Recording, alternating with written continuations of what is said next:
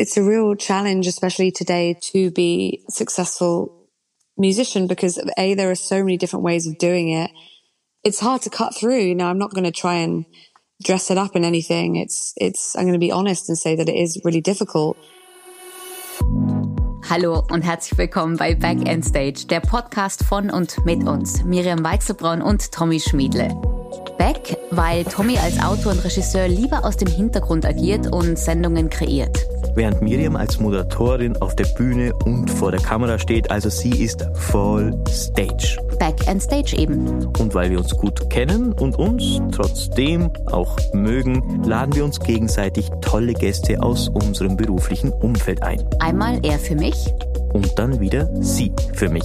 Und dann besprechen wir aus ganz verschiedenen Blickwinkeln ein ganz spezielles Thema. Das irgendwie zu unserem Gast passt.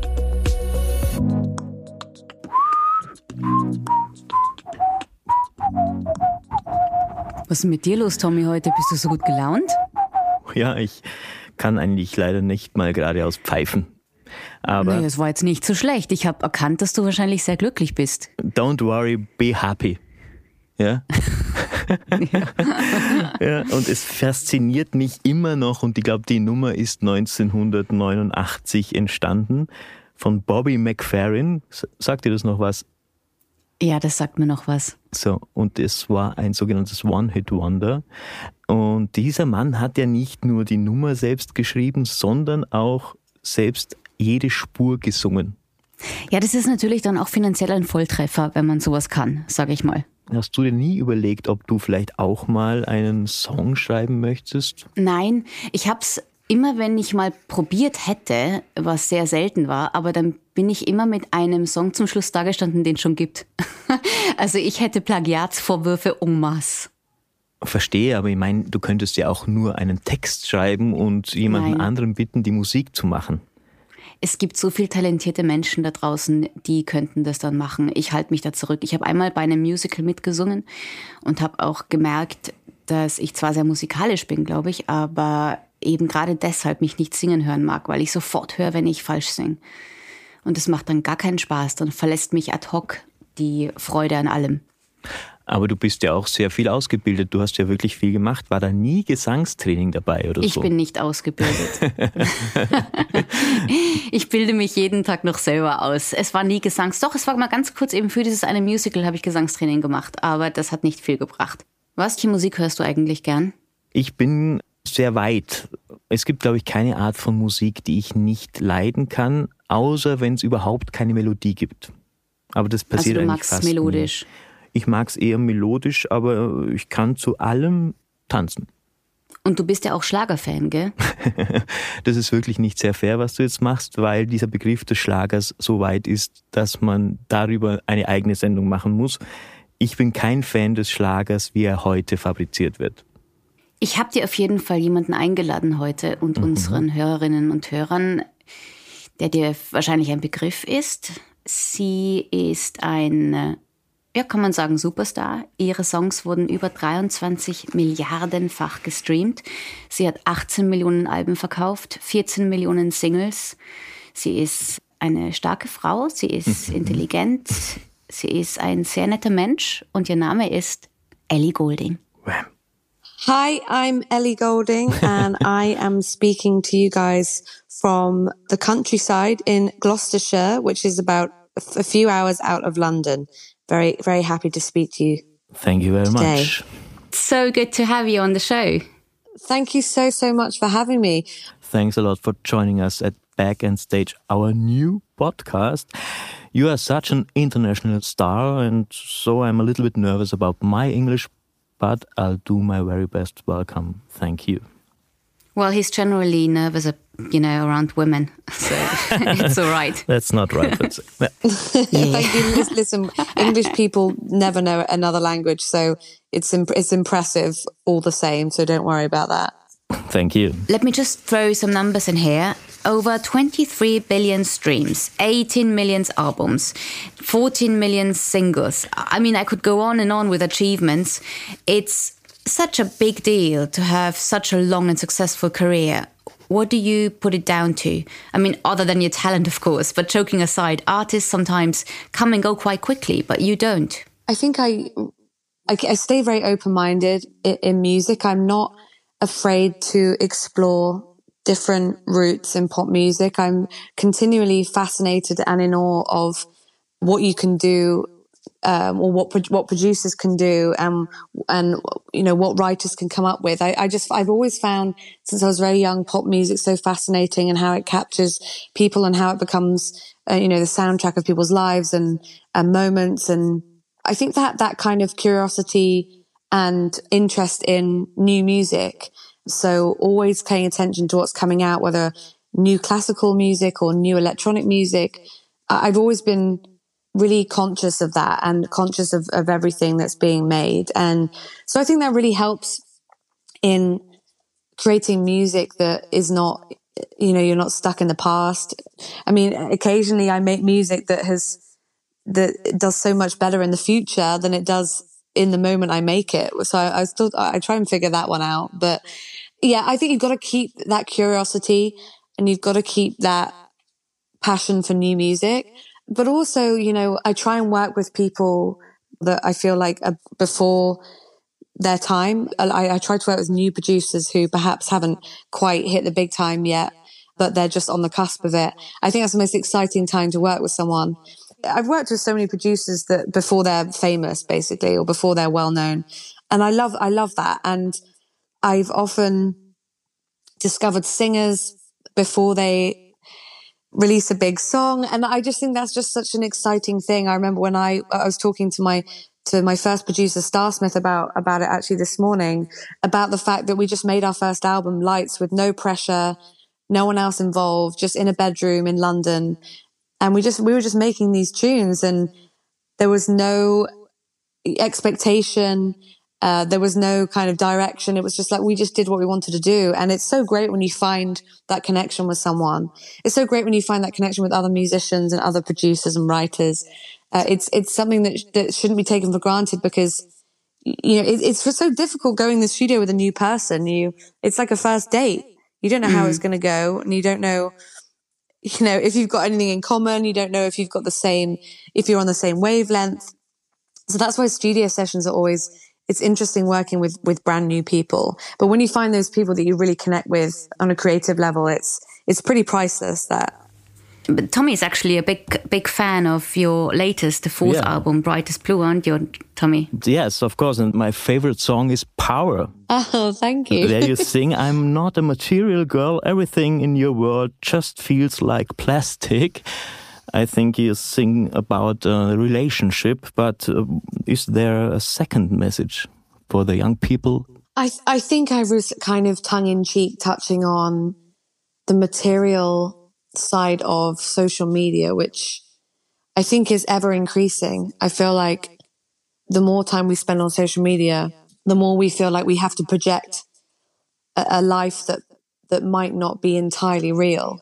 And I understand it because it's it's almost like a uh, it's a competitive thing that we've all kind of found ourselves in where we have to you know compete with who's do, who's doing the most fun things or who's got the best I don't know like who's having the best time basically. And it's such a bizarre thing. And I, I mean I you know I'm married and and I'm perfectly happy. And then I think about you know the superficiality of some of my past situations. And just because of the nature of my job and the people I ended up kind of surrounding myself with, it just makes me appreciate like the realness of what I have now. I, I mean, I just, I know that there are people who feel like they have to have this kind of material mm-hmm. appeal. And so I think, I think that's what I was thinking about when I, when I wrote that. And, and also, you know, talking about just somebody just wanting this kind of power over someone rather than actual, real, authentic love and connection. Uh, and I think it happens more than we realize. And then, you know, some people just break up and then some people still end up getting married. And, you know, it's just humans are so complex. And, you know, the Bjork song Human Behavior like sums it up pretty well. I just, I just think it's, uh, we are, we are totally bizarre as humans. And I think that's what keeps my songwriting pretty active, you know. But it's so interesting. I, I sometimes think back, for example, for you know, to the very first moment I met my now husband then, and if someone would have told me then that that's my future husband and father of my kids, I would have said, "No way, sorry, but that can't be true." Do I you remember? I know him. yeah. Do you remember the first moment you met Caspar? And if someone would have told you that, so wild how life goes and I did not, I also did not expect to marry the person that I am married to. But I, I really believe that the reason I've kept it so, I haven't, I haven't really been that sort of open about, about my relationship with Caspar because I feel it to be like slightly more sacred than, than anything else. But, but also that I don't feel like I need to make it into a song. I don't need to make it into a story. I don't need to, embellish it and I don't need to, you know, use kind of that excuse of being a songwriter to make it into something that it isn't. You know, it's just, it's, I, you know, I knew probably a few months in that we were, I was going to marry him somehow, but not, not when I first met him for sure. It just, yeah, it's, it's very strange because it often, the long term relationships and the marriages are with the person that you expect it with the the, the least. Uh, I've, yeah. I've definitely been in romantic inverted commas situations in the past where I feel like I'm head over heels in love with someone, and actually it turned out to be complete opposite. So it's funny. It's funny how life goes. but you know, it, it reminds me a bit of, for example, your second album. It took 60 weeks to get to number one. So it took some time, but once it was there, you know, you kind of fell truly in love with it. So some good things need time. Totally. And, and I, I feel like my career and my life has been full of those strange little kind of romantic things. Um, I, I saw that as being a really beautiful moment when the album just seemed to connect and yeah, it, it took, it took a while for me and my husband to have that, you know, connection. But once it was there, it was locked and it was forever, you know, and it seems like sometimes I release music that's not quite ready and mm. then people connect with it a lot later. In fact, it's happened with a few songs. I mean, Lights took a long, long time to get to uh, the, like, I think it was number one or number two on Billboard like 10 years ago or maybe nine years ago but it took a long, long time. So I, I quite like those little stories. I think it makes it more interesting and it, it just, it just means I never know what's going to happen. I never know what's around the corner and I can oh, I keep that. Mm-hmm. having that kind of unpredictability that I thrive off in music. I read the first instrument you learned was the clarinet. It's funny you should mention the clarinet because my mum brought over my first clarinet the other day. I saw you it, playing. It was my very first clarinet and it still has all the old reeds in it that are all broken and, and grows from, from all the times that I've played it. But I, I love, um, thinking back to when I played in orchestra and played this beautiful instrument, but sadly not, not that useful for songwriting, clarinet. And how many instruments do you play? I really just play guitar and a bit of piano at the moment, but I've dabbled in things, you know, I, I, I, I used to be, I suppose I could call myself quite a musical person in that I can pick up instruments pretty quick, but I tried to stick to guitar and piano so I can, I can write more songs. But your voice is an instrument too, I think. I like, I like to think so. I, I learn new things from it every day. Every time I have a, you know, like a vocal coach session or a, I sing a different song or I sing a different lyric my voice does different things. It presents itself in different ways on different days. And that's why I feel like it is kind of an instrument. I, I never know how it's going to sound. I think every performance is different. And maybe that's one of the reasons why people have kind of, I've stuck around because I think people are always waiting to see what I'm going to sing next. but how much do you think writing songs is a learned craft or something you were born with? It's definitely not something you're born with. I mean, I mean, maybe you know Bob Dylan or um, Paul McCartney. Uh, it's not something I was born with. It's something that I definitely had a passion for. I think I've spent years trying to get better at it. it it's different with writing f- completely from the heart and writing things that just come into your head and getting things out on paper. And then there's the craft of writing pop songs, which requires a bit more thought.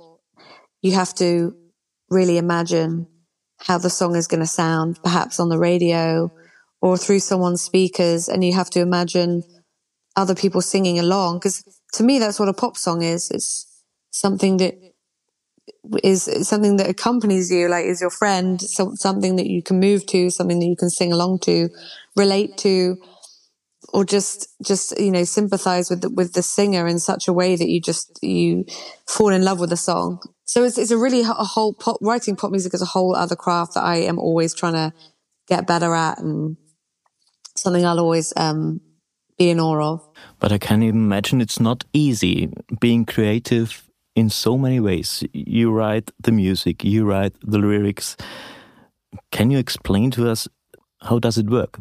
It can vary, I suppose. It depends who you're writing with and what their process is. I like to write with other people. I find it much more stimulating to be with other people in a room and just more fun. You know, when you find a few people that you can have a drink with and open up and express yourself and not feel afraid to be honest and open about things. It's fun. And, you know, I, I love the process just being silly and fun. And I think that's where the spontaneity comes from. And that's where the best songs come from complete, just, you know, everybody feeling like they can lose inhibitions. Um, so it can really vary. You know, so, sometimes sometimes you can go in the studio with somebody and feel like nothing is really happening.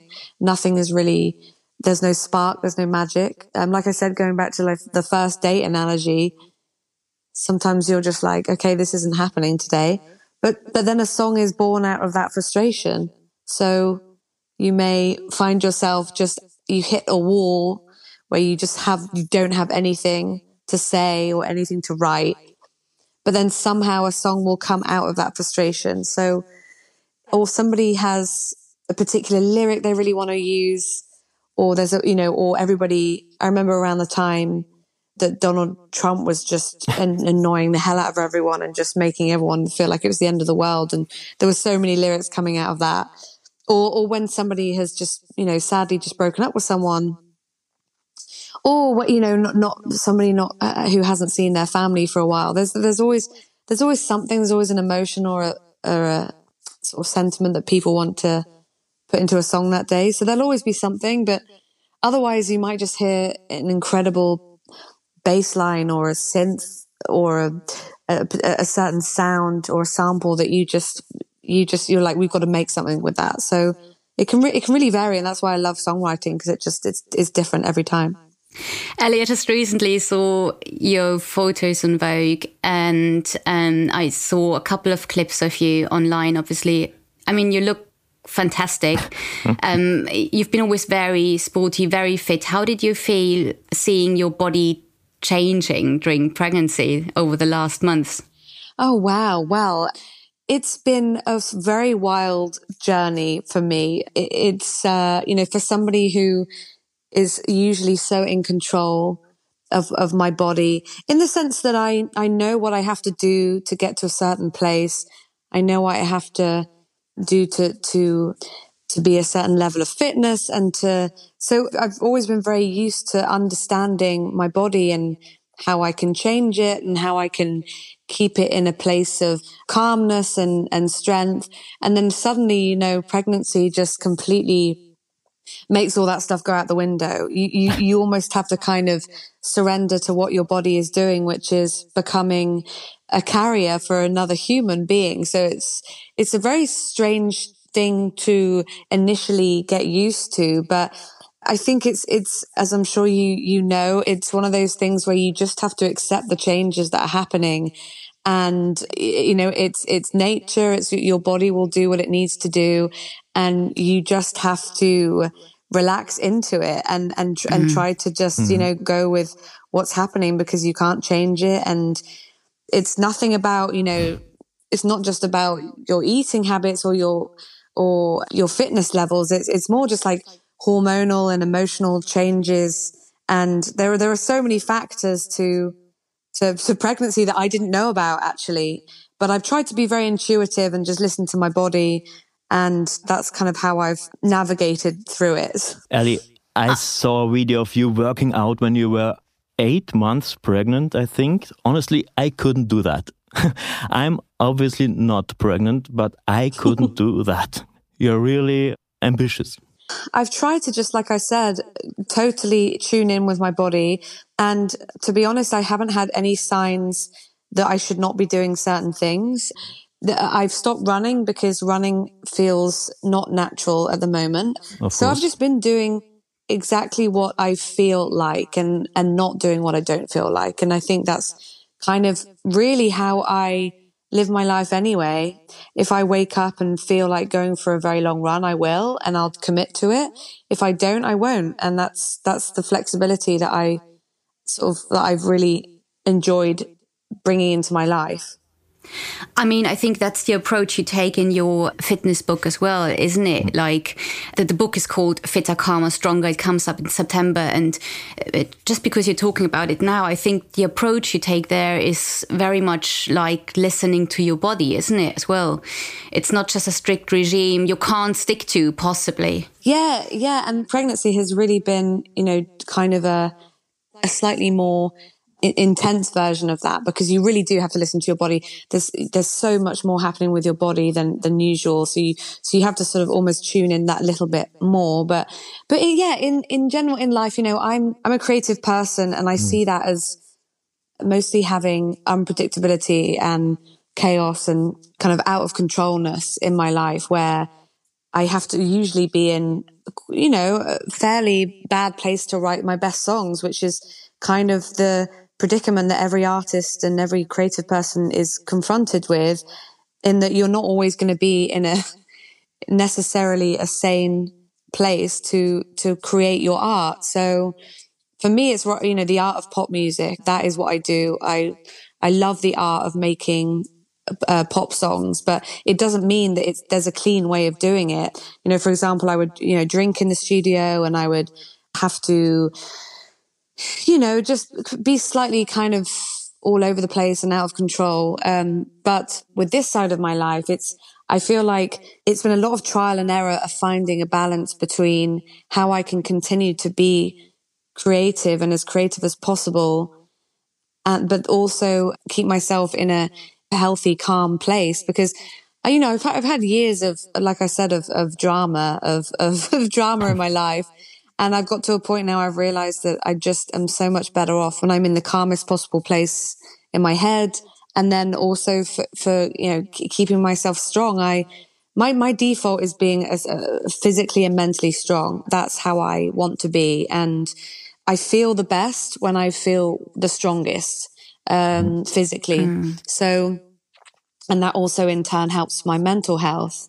So it's really the book is about how I've balanced those two things, which which are seemingly opposite things. But um, you know, it's just getting that resilience that you can keep for life, and it's it's great when you can figure that out, even in life's you know crazy challenges and twists and turns, as we've all seen with the pandemic. You know, who knows where life is going to take us all, and we found ourselves in this crazy situation last year with a global pandemic and so it's, it's, it's always being prepared for life taking you in strange places, basically. Yeah. Fit and calmer, it's certainly a healthy combination, but I guess a lot of people forget to live due to their fitness program. What do you think? They are too strict. They coming up with diets, fitness plans, simply, yeah. but they can't stick to. That's the thing. I think, I think it can be so difficult to stick to a plan. I think we're, we're kind of wired, I think, very short term in a very short term way. So we can very easily build up fitness levels for a goal. Um, say we want to, we want to get super fit for a marathon or we want to get, we want to fit into our favorite dress for a wedding or, you know, we do like a 28 day plan and and they, they, they do work for a while. Mm. I think what I'm trying to do in this book is is show that you really can have this flexibility in your life um, that a- enables you to adapt to every day. You know, every day is different. Every day comes with with a different kind of challenge.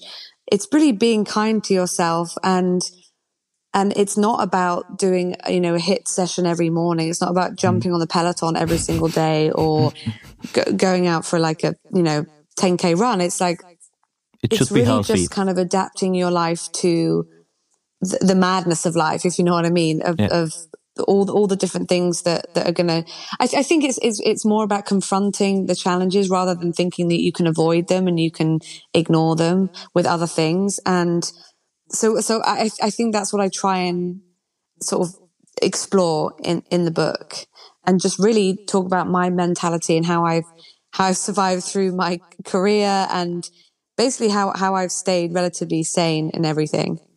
I think Tommy just pictures himself in a 10k run, and it's, you know we lost him then. I don't He's like just, you know, this guy is literally just sitting around all day. He just Yes. doesn't move. Thank you very much, Miriam. Yeah. But you're right. I don't like running, uh, doing any kind of sports, honestly. Well, you will one day, Yes. my friend, because it's Yes, healthy for you. Um, Ellie, you've been just talking about your creativity. Um, I know you are constantly working on new music. I had the chance to listen to a few bits, and it's just amazing what you continuously create. Do you feel pressure being back at work quite soon? Not necessarily from others, but maybe just, you know, from yourself as well, because we as women and mothers as well, we put pressure on ourselves because we love our jobs and we are not just moms. We want to get back to work soon. How do you feel about going back to work? I, I think I have no idea how I'm going to feel until this baby is here, and and this baby will be here soon. I, I think I really can't kind of assess the situation in, until then, mm-hmm. but something tells me that I will want to go back to work pretty soon because that's just who I am. I'm a, I have, by the way, a, a really newfound respect for women that have children and, and become mothers and become full-time mums because I can already tell from pregnancy that this is a huge undertaking and a huge life-changing thing. But for me, you know, I'm, I've always been wired to, to work. Um, I, I love to work. I love to be productive. I love to spend my days doing as much as possible. And that includes, you know, taking quiet time and, and meditative time, time. And it doesn't mean I'm doing stuff all the time. It just means I'm always conscious of how I'm spending my days. So I think that I'll just, I, I will just again be very in, intuitive. And if I feel as though I'm ready to go back in the studio, then, then I will. Um, and if I, at the same time, if I feel like I need to instinctively, like I need to be putting time into, you know, being a mother, then that's also what I'll do. I feel like in like in many jobs, it can be especially hard for women in the industry. So people like to see you in a certain light. They want you to sound a certain way. No, I, th- I think I think initially it's very hard for you to stay stay true to yourself because you get pulled in so many different directions and you get you get given so many different opinions on what you should be. And it was definitely a learning curve. I had to spend a lot of time figuring out, yeah, really who, who I was. And, and that takes time and it takes songs and it takes tours and it takes, you know, growing and evolving as a, as a singer and as a performer. So it's, it's very easy to get lost. Um, so you just have to have the right people around you. You have to have good management and good support. You know, you want people to encourage you to be exactly who you are in that moment. Um, and if you don't have those people around you, then you have to, you, you have to, you really do have to consider, you know, that sort of external factors because it's very hard to do it all by yourself. And some, some artists are just lacking the right support system. I saw you speaking out for Britney after you watched the documentary, and we all, I think, felt so much for her. Talking about women in the music industry, the Annenberg study said out of 900 songs in 2020, 20.2% of all artists were women, 12.9% songwriters were women, and then only 2% of producers were women. So the ratio of men to women producers was 38 to 1. I mean, that's crazy. Why is it still so difficult for women to break into the industry? Uh, I think women are still not, even though we've been working really hard to change it, I still don't think women are in a position of being taken seriously in the music industry. And there are fantastic female producers out there. I think there definitely still is a sense that, you know, that the music industry is very much like a man's territory when it comes to producers and, and guitarists and, and songwriters. Uh, I love having females on my team. I, if anything, I prefer it. I, it's, it, to me, it, it's, it feels so much more natural to me to have women around me. So I, I try and work with, with female songwriters and producers as much as I can. there's definitely still so much to be done and so much to be tackled with equality it's it, you know I've I've heard hope, so many horror stories. That's why I spoke out after the Britney documentary because it definitely is an industry dictated that was dictated by men and we're still kind of living in that world or still working in those realms of what men have dictated rather than women. So it's like we're speaking a language that we didn't write. So it's we're still navigating that. I do feel as though things are getting better and there, you know, for example, festival lineups are becoming more equal, female and male fronted bands and acts, but it's definitely gone through big changes in the past few years but there's still still a lot a lot needs to change. It still feels like a very male dominated industry. And I think you are an idol for all the female and male singer songwriters who love playing the guitar, writing their own music, telling their stories, but they don't have the success you have. They can't make a living from what they do. What's your advice? Um, it's it's a real challenge, especially today, to to be successful musician because a there are so many different ways of doing it. There are you know, there's a huge saturation of of TikTok stars and Instagram stars and YouTube stars and it's hard to cut through. Know, I'm not going to try and dress it up in anything. It's it's I'm going to be honest and say that it is really difficult. If you're writing your own songs and you are playing your own instruments and you are working with people you love then you, you really can't do much more than that other, other than just be really open minded. You know, if it's really, really what you want, then of course you've got to, you've got to have a certain amount of hustle. You definitely can't expect things to just come to you. You've got to, you've got to put the work in. It, but it's, it's easy for me to say that because, you know, I was lucky enough to end up doing the job that I wanted to do and being successful. But I, I really do wish, I, I wish so much success on young singer songwriters because it's just getting harder and harder for people to break through all the noise and all the mess. And there is so much out there. And it, it, yeah, it's, it's not easy, but you know, it's, and it's a very humble situation to be, you know, writing songs that you're so passionate about, writing about your own personal situations, really opening yourself up and, putting your heart on the line and, and putting yourself out there. And then for that to not get any recognition or to not sort of cut through is, is really difficult. So I just have so much respect for, for creative people and artists that are out there, you know, working so hard and doing what they love, making what they love, regardless of, of, of how it's going to be perceived or how successful it's going to be. So it's just tough, you know, it's, it's tough out there for, for artists. Uh, but I'm hoping that, you know, we can come through the pandemic better on the other side somehow. Ellie, thank, thank you, so much for your time. It was so lovely to speak to you, and it's such an honor to have you on Back and Stage. So thank you so much. Please say hi to Caspar, and I wish you all the best. I will. You thank much. you guys so much. It was really lovely to speak to you, speak and thank you, you for having soon. me. And all the best. Thank you. Thank bye. You. Thanks, guys. Bye. Bye.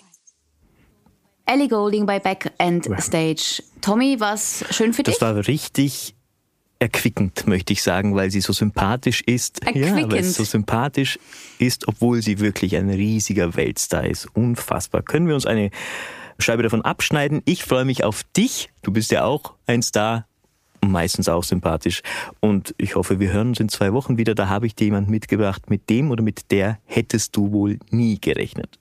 Lass dich überraschen. Oh nein, es ist nicht Rudi Carell. Schon kann es geschehen. Der kommt leider nicht mehr. Dass auch deine Wünsche in Erfüllung gehen. Ich bin mir sehr sicher. Ich bin gespannt. Wir müssen noch einen Song mit dir aufnehmen irgendwann. Ellie hat sicher schon einen in der Schublade. Okay, alles klar. Wir hören uns in zwei Wochen, alte Hackfresse. Gut, ich freue mich auf dich. Ciao. Und vielen Dank euch da draußen fürs Zuhören und dabei sein. Folgt uns, abonniert uns, kommentiert und bewertet, was das Zeug hält. Ich freue mich drauf. Bis dann. Dankeschön. Bis. Ihr wart bezaubernd. Das war Back End Stage von Miriam Weichselbraun und Tommy Schmiedle. Wir freuen uns, wenn ihr unseren Podcast abonniert und uns vielleicht sogar eine nette Bewertung hinterlasst. Und falls ihr Lust habt, verratet uns doch in den Apple-Kommentaren, welchen Gast wir uns für euch einmal einladen sollten. Wir freuen uns auf die Vorschläge und wenn ihr beim nächsten Mal wieder mit dabei seid. Bye bye und Baba von Miriam aus London und Tommy from Austria.